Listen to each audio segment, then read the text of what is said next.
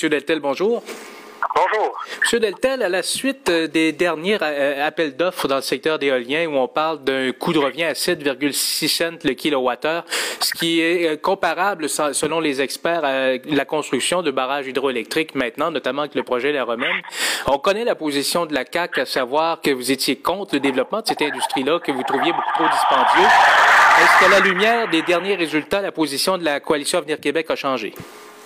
Non, la, la, la, position de la coalition n'a pas changé parce que le, la, facture éolienne demeure encore, à notre point de vue, plus élevée. C'est évident que si on le compare à ce qui se faisait dans les premiers appels d'offres, il y a une réduction. On le reconnaît, on le salue et on l'apprécie, mais ça demeure quand même encore plus élevé. C'est sûr que si on fait le parallèle entre les éoliennes et les nouvelles centrales hydroélectriques, comme par exemple la Romaine, on est à peu près équivalent. Mais l'affaire, c'est que ça ne change pas. La réalité historique du Québec fait en sorte qu'on a actuellement chez nous des méga-centrales hydroélectriques, comme par exemple la Bay James, comme par exemple Manictin, qui, elles, produisent à très faible coût. Et malgré ça, on continue à poursuivre l'expérience éolienne, qui nous coûte dans ce cas-là deux fois plus cher. Et notre point de vue, on n'a pas les moyens de se payer. Hmm. Sauf que euh, actuellement, on est quand même en surplus énergétique, mais euh, au, au, cours des prochaines années, ces surplus-là vont s'amoindrir, vont se tarir. Euh, les rivières au Québec, à Arnaché, il y en a de moins en moins. La Romaine est probablement la plus grande, la dernière grande rivière à pouvoir produire des méga centrales électriques. Est-ce que l'avenir dans l'éolien deviendra inévitable quand même, mais malgré tout?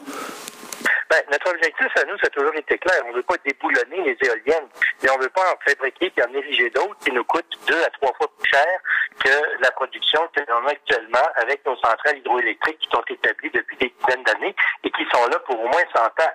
Donc, sur notre question de l'avenir énergétique, pour comprendre qu'au moment où on se parle, on est en surplus.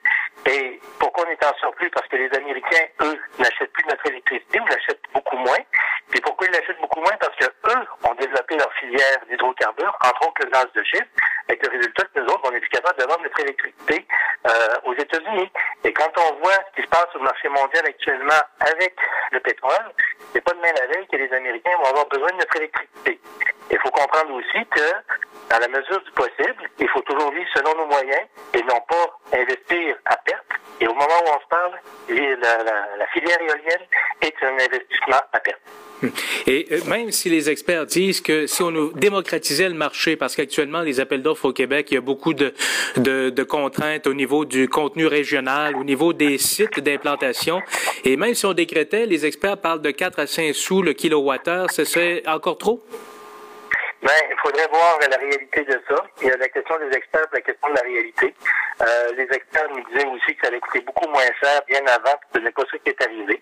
Et vous avez des experts aussi, comme ceux qui ont été consultés par le gouvernement du Parti québécois, qui ont, émis un rapport il y a deux ans sous l'égide du Parti québécois et qui concluait que l'éolien nous allait nous coûter 140 millions par année pendant 20 ans, en pure perte, dans la mesure où ça prenait tout en compte les impacts économiques et tout ça.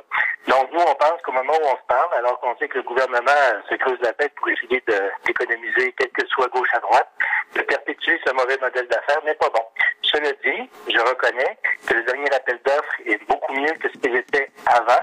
Tant mieux, ce pas dans la bonne direction, ça demeure encore deux fois plus cher que la production de nos infrastructures hydroélectriques que nous avons, dont nous sommes très fiers au Québec.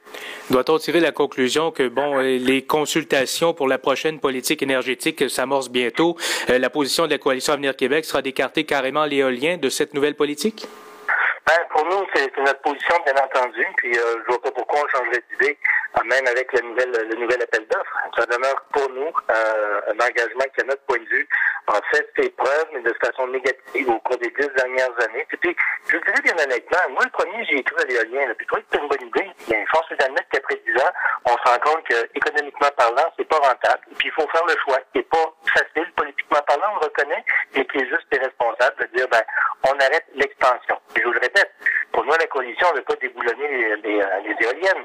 Les contrats sont signés, on va les honorer. Mais on ne doit pas, et on ne doit pas continuer le mauvais modèle d'affaires qui nous coûte trop cher.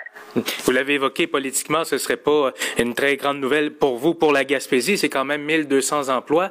Euh, comment on pourrait euh, réaligner l'économie gaspésienne qui dépend en partie de l'industrie éolienne? Ben justement, c'est pas en créant des besoins artificiels qui font en sorte qu'on va créer une, dynamique économique. Je m'explique. C'est que ça coûte plus cher, ça coûte trop cher, l'éolien. Alors, on peut, tant qu'à, ça, on va continuer ce mauvais modèle d'affaires-là, puis on va le doubler, puis tripler. Si on fait ça uniquement pour créer des emplois. Mais ces emplois-là, ils coûtent très cher. Les emplois qui reviennent à 48 000 de revenus coûtent au Trésor public, aux, aux Québécois, 200 000 Alors, tant qu'à ça, qu'il y ait les enquêtes, là, pour, pour, pour, on va peut-être au moins dire, au moins c'est équivalent, mais ce n'est pas le cas. Alors, comme politiquement parlant, c'est peut-être rentable pour les politiciens en campagne électorale de dire oui, oui, oui, on va le faire, on va le faire, et économiquement, ce ne l'est pas. Ça prend des politiciens qui sont courageux, mais réalistes et responsables, comme nous à la coalition, pour dire désolé, mais l'aventure éolienne, c'est fini. Merci beaucoup, M. Deltel. Au plaisir, M. Saville. Merci. Au revoir. Bye.